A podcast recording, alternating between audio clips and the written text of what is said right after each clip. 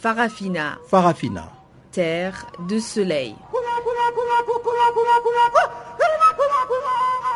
Farafina. Farafina. Un magazine d'infos africaine.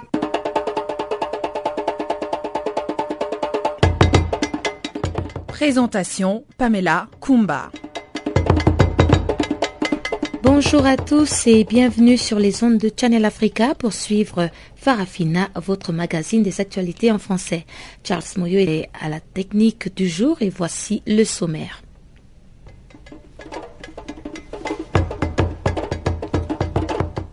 Quelques 936 900 Mauriciens étaient appelés aux urnes ce mercredi pour les élections générales anticipées.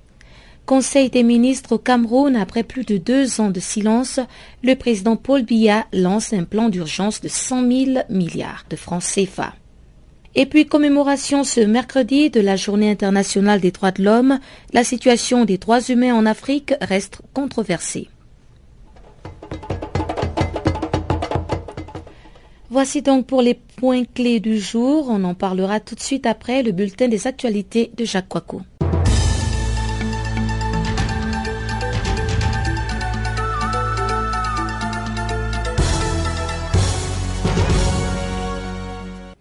Bonjour, euh, commençons par le prix Nobel de la paix. Malala reçoit le prix et promet de poursuivre la lutte. Je continuerai ce combat jusqu'à ce que je vois tous les enfants à l'école, a déclaré Malala Yousafzai, qui a 17 ans seulement est devenue la plus jeune lauréate de l'histoire Nobel euh, aux côtés de Satyarthi, 60 ans, dont 35 consacrés à combattre le travail des enfants.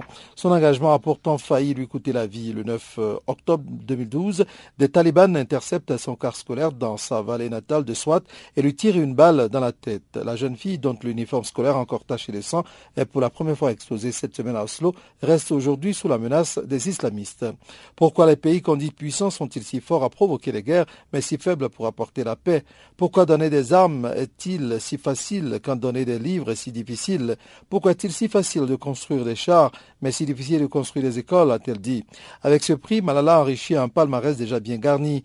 Invitée à la Maison Blanche, comme à Buckingham Palace ou à la tribune de l'ONU, elle a reçu de multiples récompenses, publié une autobiographie et rencontré le Gotha international. La jeune Pakistanaise a aussi confié à la BBC mercredi qu'elle n'excluait pas de devenir un jour Premier ministre de son pays pour continuer à servir sa cause. Côte d'Ivoire, le chef d'Africom, le général euh, M. M. Rodriguez, en visite euh, selon l'ambassade des États-Unis en Côte d'Ivoire. L'ambassade des États-Unis annonce donc la visite en Côte d'Ivoire du chef du commandement des États-Unis pour l'Afrique, en abrégé Africom, le général David M. Rodriguez, ce mercredi. Dans un communiqué de presse, l'ambassade note que le but de la visite du général Rodriguez en Côte d'Ivoire est de rencontrer les autorités ivoiriennes pour discuter des questions militaires et de sécurité. Les États-Unis et la Côte d'Ivoire entretiennent de bonnes relations et partagent la même vision sur les questions relatives à la sécurité régionale, notamment la sécurité maritime et le terrorisme transfrontalier a déclaré l'ambassadeur des États-Unis Terence Macoulé m'a coulé donc. Pour lui, cette visite du général Rodriguez est la preuve de l'engagement des États-Unis de continuer à travailler étroitement avec le gouvernement de Côte d'Ivoire sur ces questions. Au cours de sa visite, le général Rodriguez rencontrera le Premier ministre Daniel Kablan Duncan, le ministre en charge de la Défense Paul Kofi Kofi, ainsi que d'autres personnalités chargées des questions militaires et de sécurité. Le général Rodriguez a été nommé le 5 avril 2013 comme le troisième commandant d'Africom basé à Stuttgart, en Allemagne. Originaire de Westchester, en Pennsylvanie, le général Rodriguez Rodriguez a été formé en 1976 à l'Académie militaire des États-Unis à West Point, New York. Au Burkina Faso, un fonctionnaire remplace un magistrat à la tête du ministère de la Culture. Jean-Claude Dioma, jusque-là secrétaire général du ministère de la Culture, a été nommé à la tête de cette administration par un décret signé mardi du président de la transition Michel Cafando et de son premier ministre, le lieutenant-colonel Isaac Zida. Le 25 novembre, le magistrat Adama Sagnon, ancien procureur du Faso dans les années 2000, avait remis sa démission au premier ministre après moins de 48 heures en poste. Des dizaines de manifestants s'étaient réunis devant son ministère pour dénoncer sa nomination. Il lui était reproché d'avoir requis un non-lieu dans l'affaire Zongo, ce journaliste tué avec trois de ses, compagnons alors qu'il enquêtait sur la mort du chauffeur de François Comporé, frère cadet du président déchu. Le dossier Zongo constitue l'une des affaires les plus emblématiques reprochées au régime de l'ex-chef de l'État Blaise Comporé, chassé le 31 octobre par un soulèvement populaire après 27 ans au pouvoir. Toujours en Afrique de l'Ouest, le Conseil des ministres de la CDAO se tient sur fond de progrès selon un communiqué. La ministre des Affaires étrangères et de l'intégration régionale du Ghana, Anna Serwa Tete, et le président de la commission de la CDAO, Cadre Désiré Ouedrago, se sont félicités des progrès accomplis cette année dans la région en matière de paix et d'avancée démocratique, tout en réaffirmant la nécessité d'un engagement résolu contre la maladie à virus Ebola. À l'ouverture mardi à Abuja, au Nigeria, de la 73e session ordinaire du Conseil des ministres de la CDAO, les deux personnalités ont d'abord fait observer une minute de silence à la mémoire de toutes les victimes d'Ebola qui a fait plus de 7000 morts en Afrique de l'Ouest avant de souligner les efforts entrepris pour faire face à cette terrible maladie, rapporte un communiqué de la commission de la CDAO. Madame Tété s'est dit convaincue que ces délibérations de trois jours sur les questions fondamentales pour l'avenir de la sous-région devraient permettre de dégager la voie vers la réalisation de l'objectif commun qui est le développement, mais qui ne peut être atteint sans un climat de paix et de sécurité. Sur le plan politique, des progrès notables ont été réalisés depuis le début de l'année 2014 dans la sous-région pour relever les défis politiques et sécuritaires, a estimé la ministre faisant allusion au succès enregistrés en matière de sécurité transfrontalière par les États de l'Union du fleuve Mano grâce à l'appui de la CDAO et du Bureau des Nations Unies pour l'Afrique de l'Ouest, l'UNOWA. Brutal, malhonnête, inefficace, la CIA accablée par son recours à la torture. Les sénateurs démocrates de la commission du renseignement ont publié mardi un rapport d'enquête détaillé sur le programme secret de la CIA pour capturer et interroger hors cadre judiciaire des hommes soupçonnés de lien avec Al-Qaïda. La CIA a immédiatement contesté les conclusions du rapport rédigé de 2009 à 2012 et dont une version expurgée de 525 pages avec 2725 notes de bas de page a été déclassifiée. La commission accuse l'agence d'avoir soumis 39 détenus à des techniques d'interrogatoire plus poussées, parfois non approuvées par l'exécutif le rapport décrit comment les détenus ont été attachés pendant des jours dans le noir, projetés contre les murs, plongés dans des bains glacés, privés de sommeil pendant une semaine, frappés, psychologiquement harcelés. Un détenu a été menacé d'une perceuse. Au moins cinq ont subi des réhydratations au moins cinq ont subi des réhydratations rectales forcées et, dans un cas, de la nourriture a été administrée par voie rectale. Khaled Sheikh Mohamed, cerveau présumé du 11 septembre, ingérait et inspirait tellement d'eau pendant ses séances de waterboarding qu'il a fini quasiment noyé. Réagissant à la publication du rapport du Sénat, l'avocat du détenu a estimé que son client ne devait pas être condamné à mort lors de son procès à venir.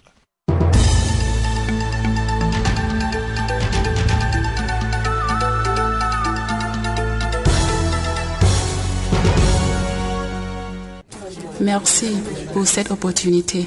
Je voulais vous faire savoir que j'ai récemment appris que je suis séropositive. Maintenant que je connais mon statut sérologique, je peux me protéger et protéger ceux que j'aime. Imaginez un monde qui encourage les gens à parler du VIH-Sida afin que nous puissions combattre tous ensemble avec succès. Il a le VIH. Moi, je suis pas l'employé, hein. C'est votre faute. Il est maudit. Un monde où tout le monde comprend que la stigmatisation est l'un des facteurs conduisant à la propagation du VIH et où il n'y a aucune honte à connaître son statut sérologique. Imaginez la possibilité d'une génération sans VIH. Ça commence avec vous. En savoir plus, consultez le www.itbeginswithyou.org. Rebonjour à tous, je vous le disais en titre de ce programme des actualités, quelques 936 900 Mauriciens ont pris le chemin des urnes ce mercredi pour des élections générales anticipées. Dans les 21 circonscriptions du pays, 317 centres de vote ont été aménagés pour ce scrutin. L'enjeu majeur de ce scrutin était le projet de république présenté par l'Alliance Unité et Modernité du Premier ministre sortant Navin Ragumlam. Les opposants à ce projet se sont regroupés au sein de l'Alliance Le PEP sous le leadership de Sir Aniroud Jugno. C'est le dixième scrutin législatif depuis l'indépendance de l'île Maurice. Son enjeu principal réside dans le possible renforcement du pouvoir présidentiel. Il faut souligner que l'actuel projet de réforme constitutionnelle est très contesté par l'opposition, d'où l'importance particulière de ces élections dans l'archipel. Au dire des observateurs de la politique mauricienne, l'île Maurice est un pays stable depuis son indépendance du Royaume-Uni en 1968. Les élections du jour se jouent principalement entre deux grandes coalitions.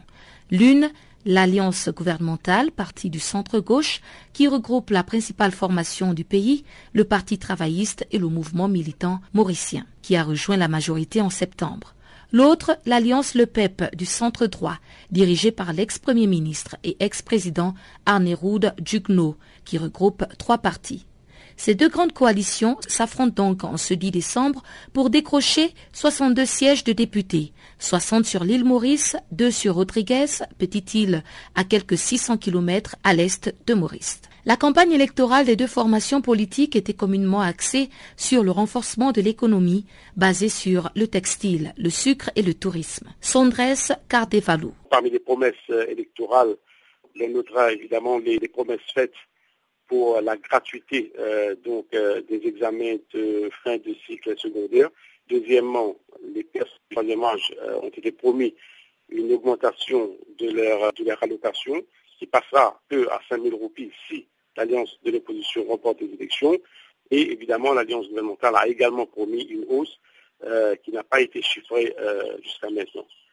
Sinon, euh, les deux alliances ont promis un, repas chaud à l'ensemble des élèves du cycle primaire après, évidemment, les élections. Mais les problèmes économiques dont fait face le pays actuellement, il y a évidemment en tête de liste le chômage qui atteint pratiquement 50 000 chômeurs il y a énormément de gradués chômeurs.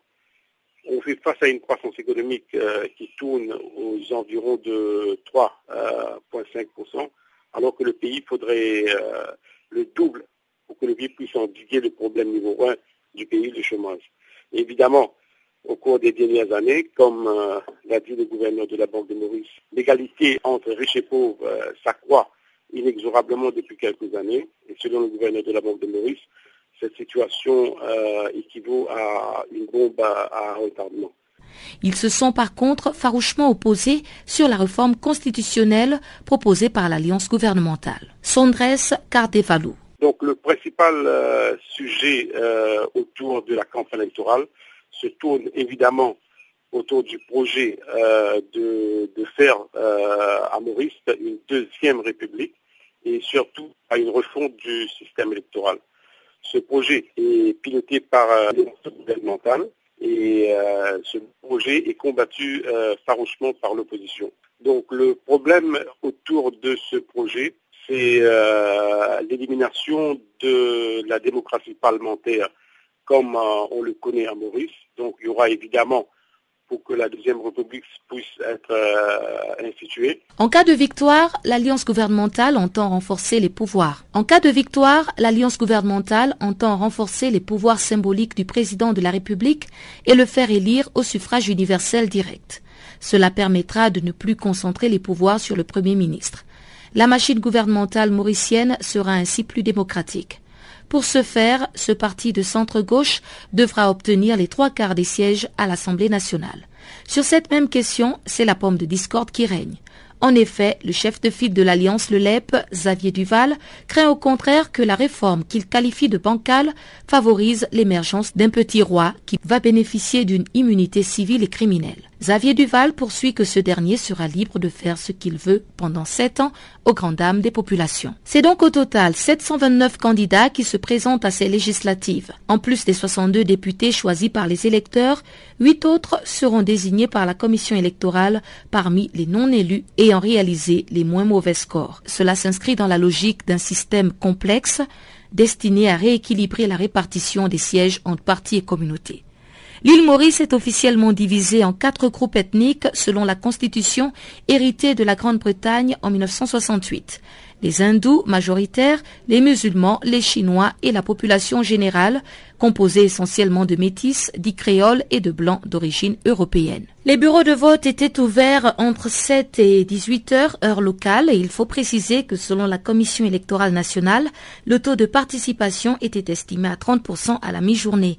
154 observateurs étrangers venant de la communauté de développement d'Afrique australe, du Forum parlementaire de la SADEC, de l'Organisation internationale de la francophonie et de l'Union africaine, dirigée par l'ancien Premier ministre du Sénégal, Aminata Touré. Donc ils sont à Maurice poursuivre le déroulement de ces élections.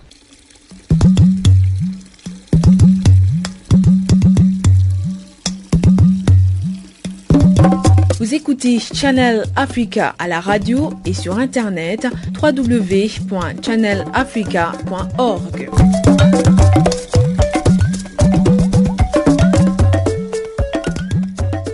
En Afrique centrale et plus particulièrement au Cameroun, l'actualité était marquée par la tenue du Conseil des ministres.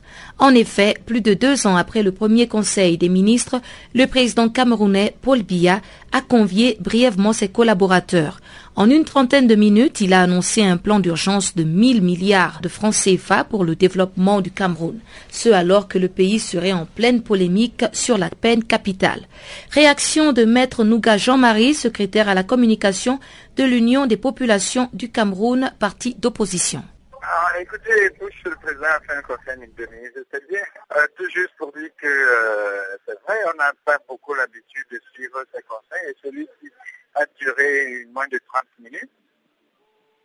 Bon, euh, je ne sais pas s'ils ont eu le temps de discuter d'un plan d'urgence, mais on en parle. Moi aussi, je n'ai pas encore accès à ce plan.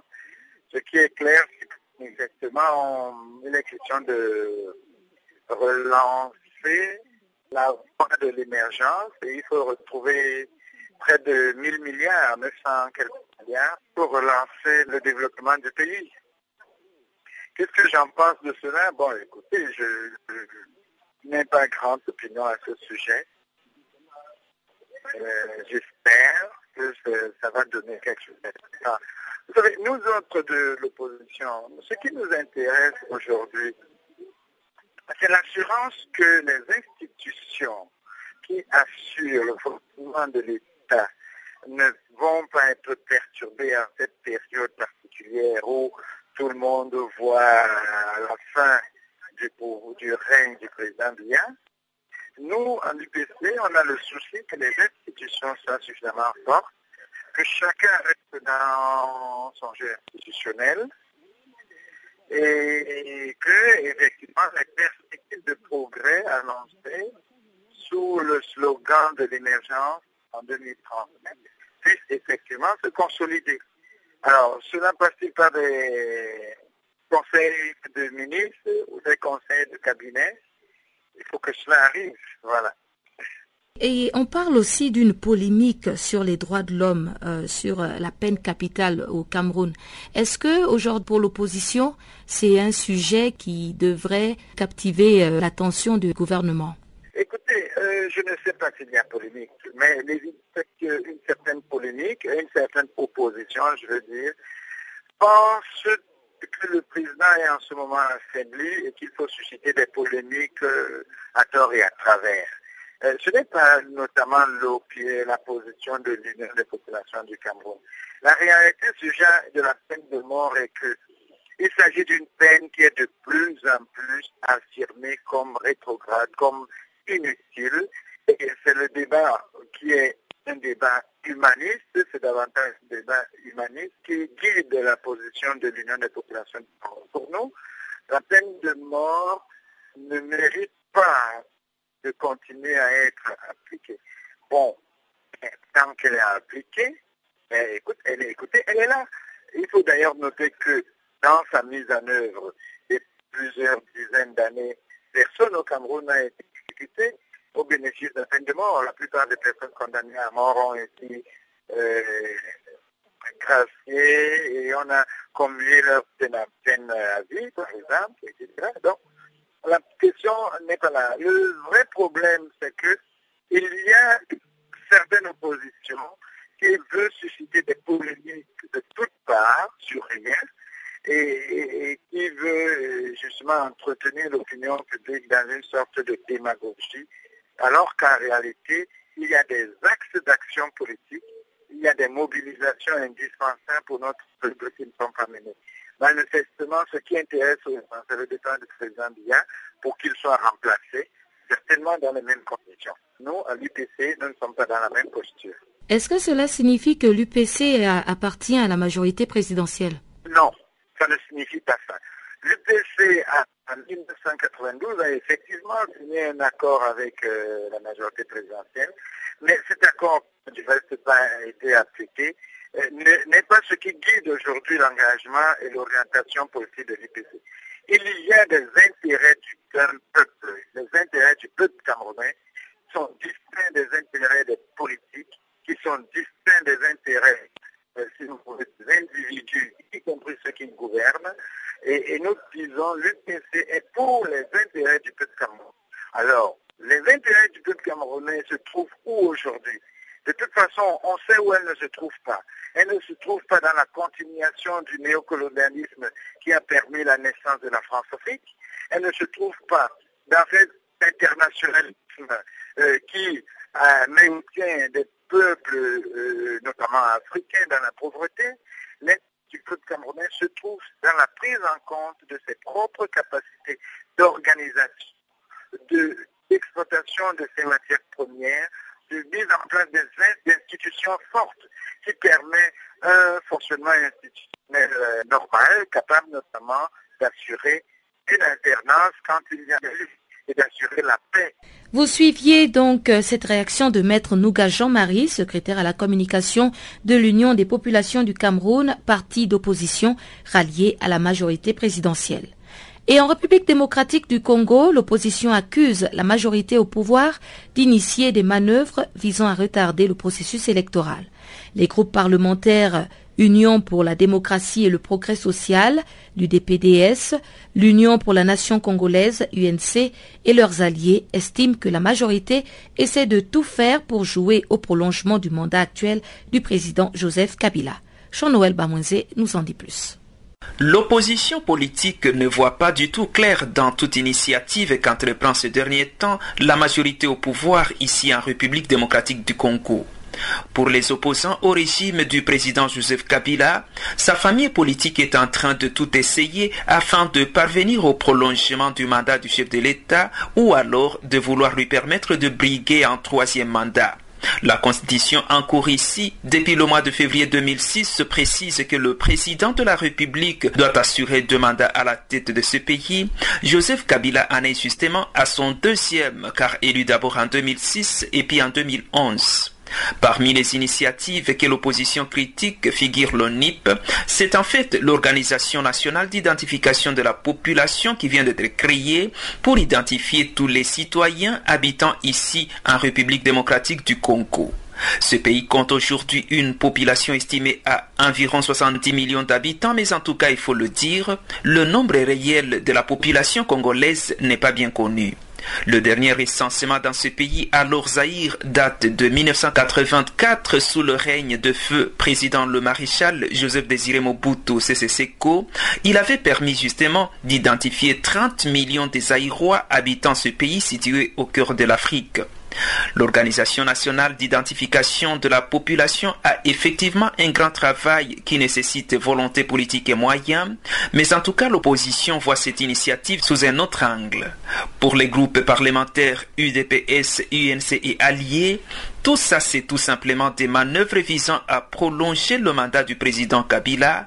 Les opposants appellent au respect du consensus national. Écoutons plutôt un extrait de leur déclaration lue par le député UDPS Sami Badibanga. L'opposition politique déclare inopportun l'examen au Parlement de toute initiative de nouvelle loi en matière électorale. Affirme qu'en l'absence du calendrier global budgétisé et consensuel comprenant l'organisation de l'élection présidentielle trois mois avant la fin du deuxième et dernier mandat du président sortant, toute autre initiative n'est que fuite en avant et perte de temps susceptible d'occasionner un glissement au délai des échéances. Exige le consensus dans le processus électoral conformément aux standards internationaux, c'est-à-dire l'accord de tous les protagonistes au processus dans la définition des options fondamentales devant aiguiller l'organisation des élections dans un environnement électoral apaisé. La loi sur l'organisation et le fonctionnement de la CENI en fait froid. Salue la position de la communauté internationale, notamment le Conseil de sécurité des Nations Unies, qui parle désormais d'une seule voix au sujet du calendrier global et consensuel comme préalable à toute forme d'appui. Et enfin, félicite le peuple burkinabé pour son courage, sa détermination et sa maturité politique pour avoir fait échec à la tentative de violation de l'ordre constitutionnel en vue de la confiscation du pouvoir. Pour ce faire, l'opposition politique affirme d'une part qu'elle ne participera pas à tout débat au Parlement qui aurait pour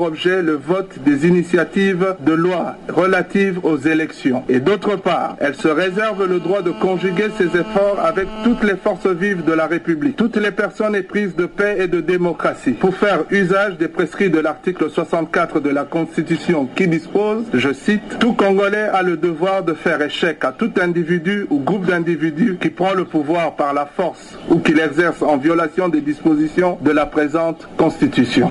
Il y a une série d'élections attendues ici tout au long de l'année 2015 avant de passer aux législatives et à la présidentielle le prévu en 2016. Jean-Noël Bamwisi, Channel Africa, Kinshasa. Les pays européens pointés du doigt dans la gestion des dossiers migratoires, c'est ce que pense le HCR après que des nouvelles victimes aient été enregistrées dans la Méditerranée. Le point, c'est tout de suite avec Juliette Ilondo. Plus de 3000 personnes ont perdu la vie en tentant de traverser la Méditerranée en quête d'un avenir meilleur. C'est ce qu'a annoncé ce mercredi l'Agence des Nations Unies en charge des réfugiés. Depuis le début de l'année, ce sont plus de 207 000 migrants qui ont tenté de traverser la Méditerranée, un chiffre presque trois fois plus élevé que le précédent record de 2011 lorsque 70 000 migrants avaient fui leur pays lors du printemps arabe. Ces chiffres constituent une nouvelle étape à laquelle nous assistons cette année. Nous faisons face à un arc de conflit et l'Europe y a été directement confrontée, a déclaré le porte-parole du HCR, Adrian Edwards. Avec des conflits au sud, en Libye, à l'est en Ukraine et au sud-est en Syrie et en Irak, l'Europe connaît actuellement le plus grand nombre d'arrivées par la mer. Plus de 80% des départs s'effectuent depuis les côtes libyennes pour rejoindre l'Italie ou Malte. La plupart de ces migrants arrivés en Italie cette année sont syriens. Ils sont à peu près 60 051. Leur pays est ravagé par une guerre civile depuis plus de trois ans et demi et érythréens, soit 34 561, qui fouillent leur pays pour échapper à la répression brutale du pouvoir, au service militaire à vie et au travail forcé non rémunéré et à durée illimitée. Le HCR a critiqué la gestion migratoire des États européens, regrettant que certains gouvernements se focalisaient davantage sur le maintien des étrangers hors de leurs frontières que sur le respect de l'asile. C'est une erreur et précisément la mauvaise réaction à avoir dans une période où un nombre record de personnes fouillent la guerre, a affirmé Antonio Guterres au commissaire de l'ONU pour les réfugiés. Tous les pays ont des préoccupations de sécurité et de gestion de l'immigration, mais les politiques doivent être conçues de manière à ne pas conduire à ce que les vies humaines deviennent des dommages collatéraux. Pour le seul mois de novembre, 8000 migrants ont été secourus en mer Méditerranée. Des bateaux de sauvetage ont encore porté secours fin novembre à 320 migrants sur une embarcation de fortune rapatriée au port d'Augusta et à un autre bateau avec à son bord 182 migrants transportés jusqu'à Porto Empedocle en Sicile. Fin octobre, les autorités italiennes ont cependant confirmé la fin de l'opération Mare Nostrum qui a permis de sauver des dizaines de milliers de migrants en Méditerranée. L'Italie avait lancé cette opération sans précédent dans l'urgence de la tragédie qui avait frappé Lampedusa, mais ne souhaitait pas la prolonger à long terme, faute de soutien de ses partenaires européens. Plusieurs d'entre eux ont finalement accepté de contribuer à une nouvelle opération baptisée Triton. Gérée par Frontex, l'organisme européen chargé de la surveillance des frontières extérieures de l'Union européenne, elle sera limitée à la surveillance de la frontière extérieure de l'Union européenne en Méditerranée. Vous ne pouvez pas utiliser des moyens de dissuasion pour empêcher une personne de fuir pour sauver sa vie sauf en augmentant les dangers, a affirmé M. Guterres. Selon lui, les États doivent s'attaquer aux vraies causes profondes, c'est-à-dire examiner les raisons pour lesquelles les personnes fuient ce qui les empêche de chercher asile par des moyens plus sûrs, et ce qui peut être fait pour sévir contre les réseaux criminels qui prospèrent dans ce contexte tout en protégeant les victimes. Toutefois, si la Méditerranée constitue la route la plus mortelle du monde, selon le HCR, elle n'est pas la seule. Avec ceux de Méditerranée, au moins 348 000 migrants dans le monde ont ainsi entrepris de traverser une mer depuis début janvier, un pic jamais atteint. Le HCR a dénombré 540 victimes sur les 54 000 ayant tenté de traverser le golfe de Bengale en Asie du Sud-Est, la plupart en provenance du Bangladesh ou de Birmanie et à destination de la Thaïlande ou de Malaisie. En mer Rouge et dans le golfe d'Aden, au moins 242 personnes ont perdu la vie, tandis que dans les Caraïbes, le nombre de morts ou de disparitions signalées s'élevait à 71 début décembre.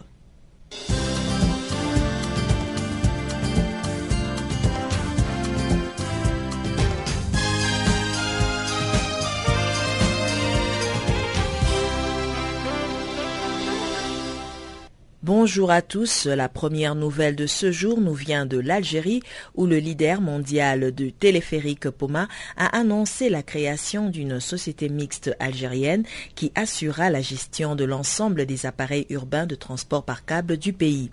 Le constructeur de téléphérique Poma a officialisé le 4 décembre la création d'entreprises de transport algériens par câble, ETAC, évoquée en novembre dernier. Cette société mixte est détenue à 49% par le groupe italo-français, à 41% par l'entreprise de transport urbain et sururbain d'Alger et tout ça, et à 10% par l'entreprise du métro d'Alger EMA. La nouvelle entreprise dont le siège se trouve à Alger a pour mission le développement, l'exploitation et la maintenance de tout le réseau d'appareils urbains de transport par câble en Algérie. ETAC, dont la direction opérationnelle sera assurée par POMA, aura également sous sa responsabilité les études, la construction, l'exploitation et la maintenance de tous les nouveaux appareils. De l'Algérie, nous nous rendons au Maroc. Africa, filiale d'Aqua Group, leader de la distribution de carburant au Maroc, a fait son entrée en Côte d'Ivoire en prenant le contrôle du distributeur Kenzi qui compte une quinzaine de stations-service.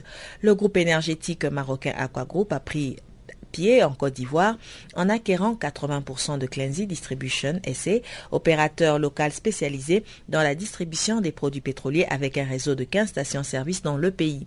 C'est Africa, filiale d'Aqua Group et leader de la distribution de carburant au Maroc, qui assurera la gestion de Cleansey, détenu jusqu'à présent des acteurs privés ivoiriens, notamment son directeur général Jean Youdego, Noël Akossi Benjo, le maire de la commune du Plateau et l'homme d'affaires Auguste Yao Akandi. Les négociations ouvertes dans le sillage de la visite du roi Mohamed VI à Abidjan ont abouti à un accord le 19 novembre. Seul reste à régler les clauses réglementaires et contractuelles. Ebola accentue l'insécurité alimentaire en Afrique de l'Ouest, c'est du moins le résultat qu'ont livré une série d'études réalisées par la FAO durant ces trois derniers mois. Nous avons fait une étude tout au long des trois derniers mois dans les trois pays affectés, à savoir la Guinée, la Sierra Leone et le Libéria, et nous avons constaté des impacts sur les productions agricoles relativement limités à un niveau national. En revanche, ce que nous avons constaté avant tout, c'est qu'il y a un impact sur le commerce, les filiales et les marchés régionaux comme Diaboré qui ont dû être fermés. Donc, le premier impact concerne le commerce avec des pertes de pouvoir d'achat des personnes qui vivaient de cette activité et in fine des problèmes d'insécurité alimentaire, phénomène qui vient s'ajouter à d'autres causes chroniques explique Vincent Martin, représentant de la FAO Sénégal et chef du bureau sous-régional de la résilience, les urgences et la réhabilitation en Afrique de l'Ouest. Il s'exprimait hier à l'occasion d'une réunion technique qui se tient actuellement du 9 au 10 décembre à Dakar qui réunit les experts de la santé publique, de la sécurité alimentaire, des secteurs privés et publics. 28,17 milliards de francs CFA de la BAD contre l'insécurité alimentaire et nutritionnelle. En effet, quelques jours seulement après l'approbation des conclusions des premières et deuxièmes revues du programme économique et financier du pays par le Conseil d'administration du Fonds monétaire international, suivi de la tenue de la huitième revue budgétaire conjointe, dont les travaux se sont achevés vendredi, le ministre de l'économie et des finances, Madame Bouare Fili Sissoko, et la représentante résidente du groupe de la Banque africaine du développement au Mali, Madame Hélène Ngarni Nganga, ont signé hier un accord de prêt et un protocole de don pour le financement de la composante Mali du programme multinational de renforcement de la résilience à l'insécurité alimentaire et nutritionnelle au Sahel. La cérémonie de signature s'est déroulée au département des finances en présence des représentants du ministère du développement rural. À l'échelle mondiale, 40% de la population est exclue de la protection sociale de la santé et ce taux s'élève à 80% dans 44 pays, notamment en Afrique de l'Ouest, au Burkina Faso, au Cameroun, en Guinée et en Sierra Leone, selon une étude de l'Organisation internationale du travail OIT publiée ce mardi. L'étude intitulée Résoudre la crise sanitaire mondiale politique universelle de protection de la santé indique que les mêmes carences existent aussi en Asie. En Inde, par exemple, plus de 80% des habitants n'ont pas de couverture de protection en matière de santé. D'autres pays se caractérisent par d'importants écarts de couverture, comme l'Azerbaïdjan, le Bangladesh, Haïti, le Honduras et le Népal. La publication de l'étude coïncide avec la journée de la couverture universelle de santé qui sera observée le 12 décembre. La protection universelle de la santé est fondamentale pour lutter contre la pauvreté, réduire les inégalités et alimenter la croissance économique, a déclaré le directeur général de l'OIT, Guy Rider, à l'occasion de la journée internationale. Voilà donc pour le bulletin économique.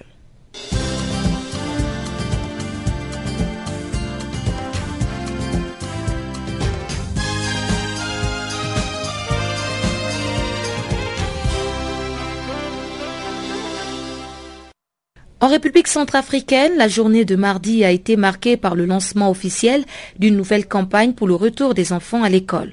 Cette initiative soutenue par l'UNICEF vise à aider quelques 662 000 enfants centrafricains à reprendre le chemin des classes dans les zones sécurisées du pays. Les détails dans ce reportage. C'est un vaste programme géré par les autorités de transition centrafricaine en collaboration avec l'UNICEF. Il s'agit de relancer le système scolaire en Centrafrique, pays qui peine à se remettre d'une crise politico-militaire et sociale sans fin. Si les ouvertures de classes essentiellement en primaire se font au compte-gouttes, après deux ans sans école, le soulagement est grand. En effet, des centaines de milliers d'enfants victimes des conflits reprendront le chemin des classes. Certains d'entre eux sont restés pendant deux ans sans apprendre. À la fin de ce mois de décembre, l'UNICEF et ses partenaires vont donner des kits de fournitures scolaires essentielles.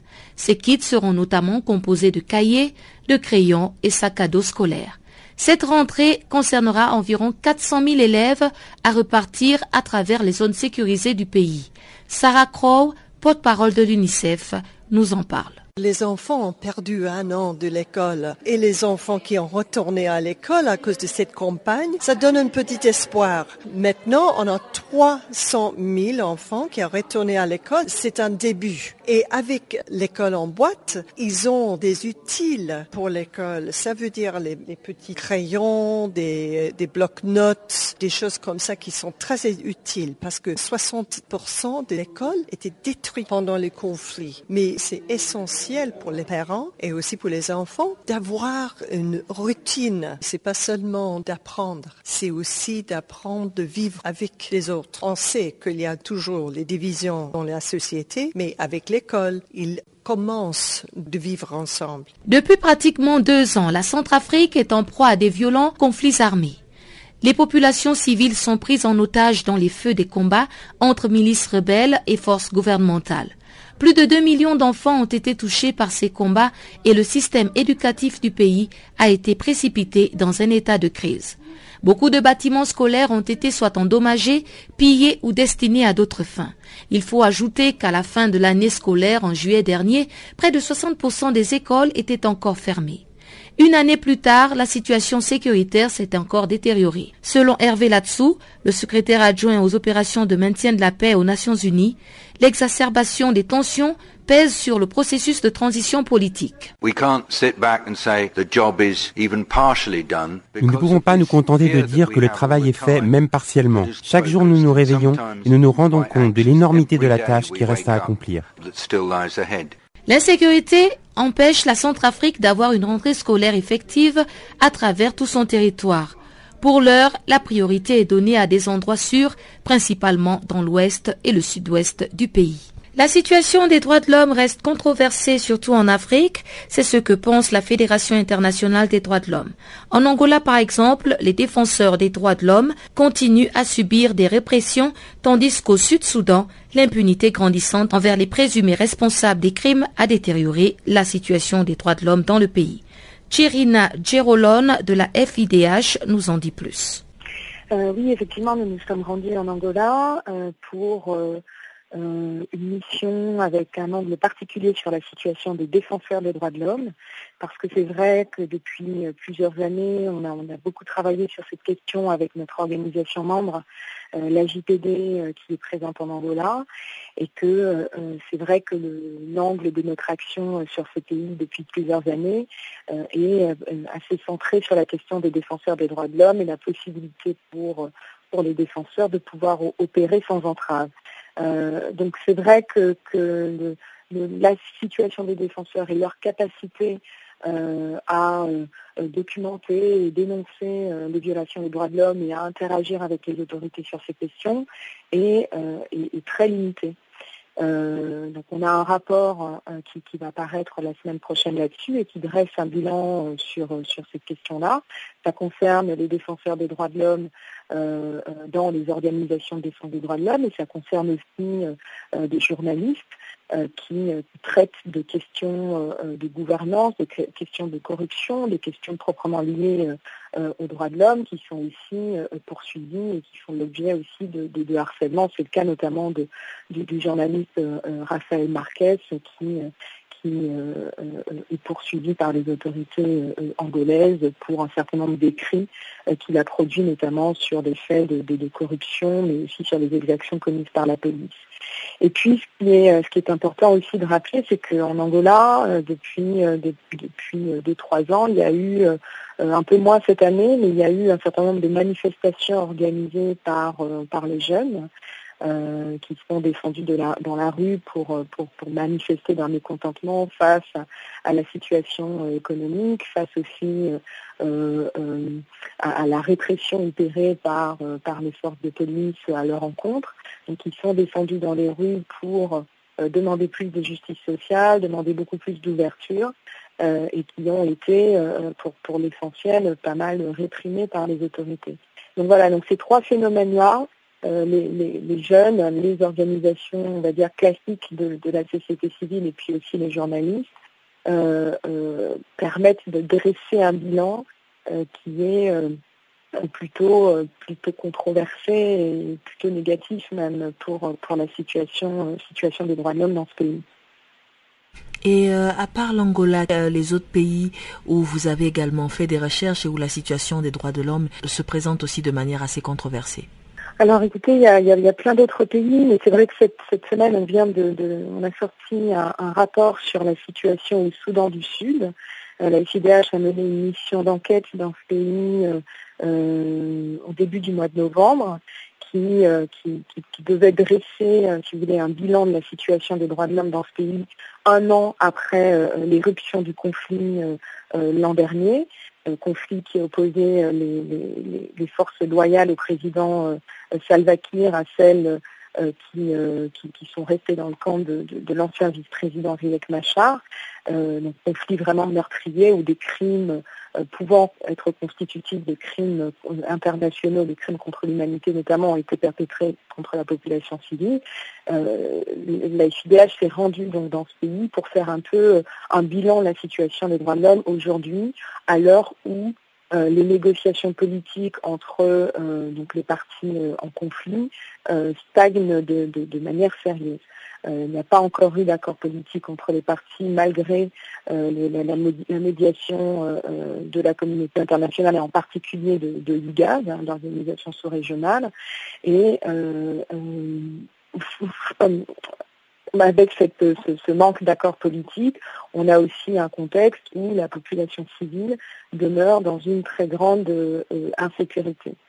Euh, les informations qu'on a pu recueillir sur place laissent entendre que euh, les civils, et en particulier ceux qui sont dans les camps déplacés et qui sont dans les camps de protection aussi des Nations Unies, font face à une grande insécurité qui est marquée par la poursuite d'affrontements entre les communautés, par aussi la perpétration de violences euh, sexuelles, en particulier à l'égard des femmes. Donc les civils restent vraiment dans une situation euh, très problématique euh, d'un point de vue d'insécurité. Et puis aussi surtout, les informations qu'on a pu recueillir sur place laissent entendre qu'il y a un, fort potentiel pour une résurgence du conflit qu'évidemment personne ne souhaite euh, donc nous, on, continue de lancer notre appel, et c'était tout le message de notre rapport, à la communauté internationale pour qu'elle renforce euh, ses efforts de médiation, qu'elle hausse le ton véritablement avec euh, auprès des euh, euh. Et puis toujours dans le cadre de la Journée internationale des droits de l'homme, ce mercredi, les Nations Unies ont lancé la décennie internationale pour les populations afro-descendantes. Dans un entretien avec la radio des Nations Unies, Mireille Fanon Mendes, présidente du groupe d'experts sur les populations afro-descendantes, est revenue sur les défis auxquels font face les personnes d'origine africaine. Il y a une, invisibilité euh, organisée, il y a un racisme institutionnel dans de très très nombreux pays. Et les personnes qui en souffrent le plus, et particulièrement d'ailleurs encore depuis 2001, euh, où il y a maintenant une lutte euh, mondiale contre le terrorisme, des personnes d'origine africaine ou africains sont particulièrement vulnérables et stigmatisés, essentialisés, réduits comme on le voit dans certains pays. Euh, ils sont violents, ils sont forts, euh, ils font peur, euh, ils sont des trafiquants de drogue, réduits à une, essentialisation qui est inadmissible, alors qu'il y a plus de 60 ans, on a élaboré une charte des Nations Unies, une déclaration universelle des droits de l'homme, qui sont fondées toutes les deux sur des piliers essentiels, qui est la non-discrimination avec son corollaire l'égalité et nous en sommes loin. La discrimination aujourd'hui, c'est encore une réalité dans tous les pays du monde. Dans tous les pays du monde. Il n'y a pas un pays qui échappe à ça. Même aux États-Unis, après ce qu'on Même aux États-Unis, il n'y a pas un pays, et ce n'est pas parce qu'il y a un, président euh, qui vient d'Afrique que ça change la donne. Non, le racisme institutionnel, il est intériorisé, il est euh, assumé, euh, aussi bien par les médias que par les leaders politiques. Et si nous ne changeons pas justement ce paradigme racialisant, nous passerons à côté et on fera le même constat qu'avait fait Marie Robinson au moment de la conférence de Durban en 2001. Elle disait il y a des décennies que nous essayons de tacler le racisme, nous n'avons pas réussi pour l'instant. Qu'est-ce qu'il faut faire alors?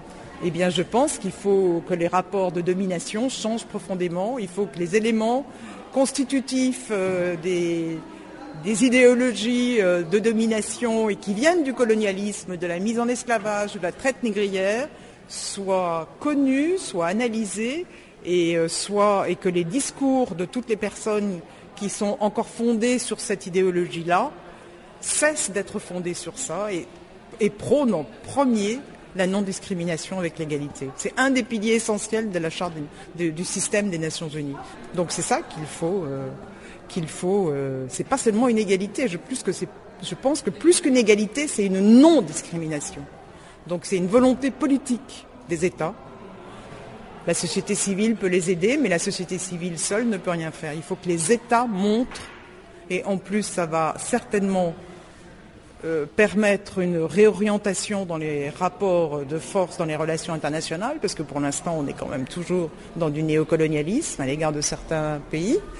Euh, et euh, ça va changer aussi euh, certainement la, perception de la place que doivent avoir les afrodescendants ou les personnes d'origine africaine dans les rapports sociaux aussi. C'est une tâche immense, j'imagine. C'est une tâche immense, c'est un défi qui nous est donné. Mais je pense que si on veut que les rapports humains soient basés sur autre chose que de la domination et de l'aliénation, il faut en passer par là. Et j'espère que les États vont entendre ça et accepter ça, malgré le contexte de crise euh, systémique et structurelle dans lequel nous sommes.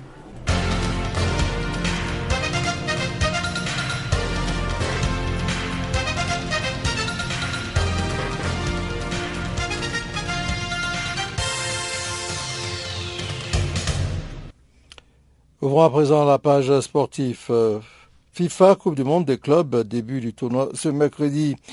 Début ce mercredi, la Coupe du Monde des clubs de la FIFA 2014. La compétition se tient au Maroc pour la deuxième année consécutive et l'Afrique est représentée par deux clubs, le champion d'Afrique en titre, l'Entente Sétif, et le champion du Maroc, le MAT, Moghreb Tétouan.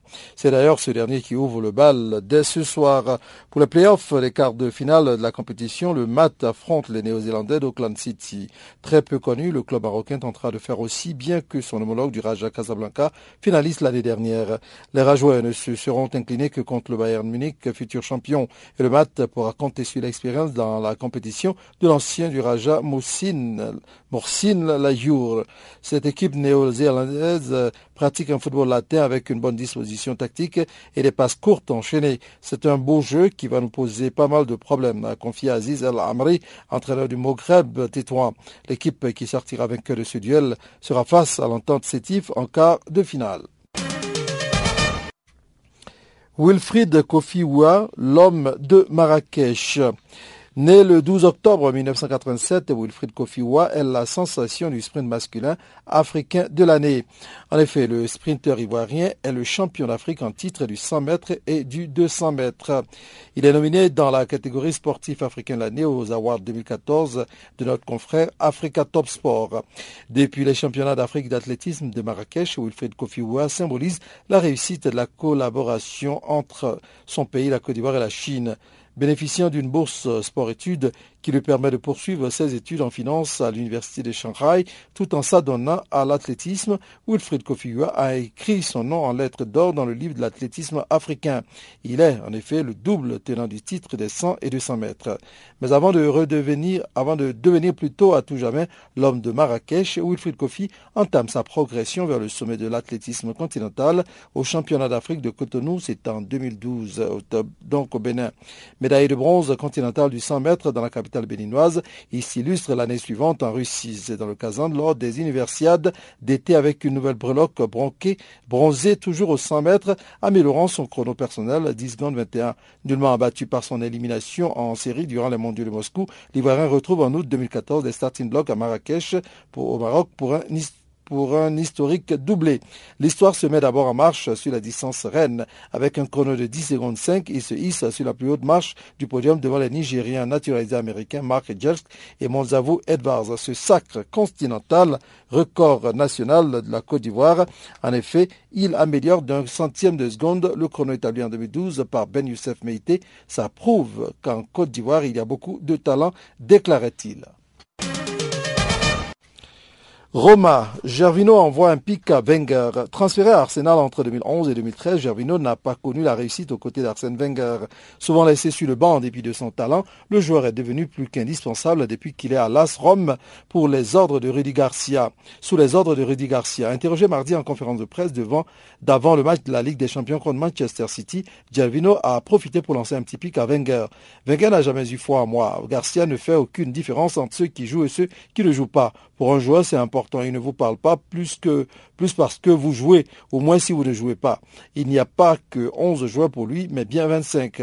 Tout le monde a le même niveau, est traité de la même manière. Je rêvais de jouer pour Arsenal, je les aime depuis que je suis petit. Je ne déteste pas Arsenal désormais à cause de la manière dont Wenger m'a traité. Ma frustration est d'avoir euh, d'avoir quitté Arsenal trop tôt. J'ai quitté un club que j'aimais sans avoir totalement montré que j'étais bon. Je ne pensais pas que je partirais après seulement deux saisons, a-t-il indiqué. Terminons avec euh, Chancel Mamba, Mbemba plutôt.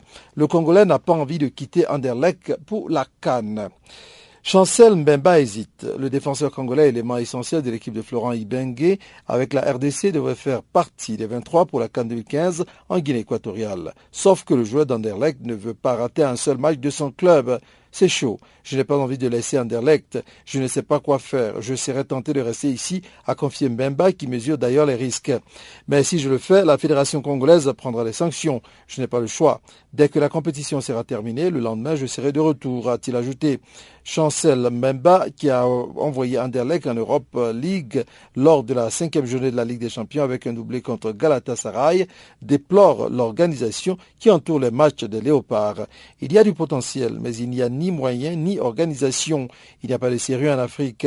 On manque d'encadrement. On ne joue même pas de matchs amicaux. On ne se donne pas les moyens. Si tu veux faire quelque chose de bien, il faut dépenser, organiser des stages pour augmenter la cohésion. On n'a pas les mêmes valeurs. Les joueurs pensent plus à leur retour en club qu'à leur match en sélection.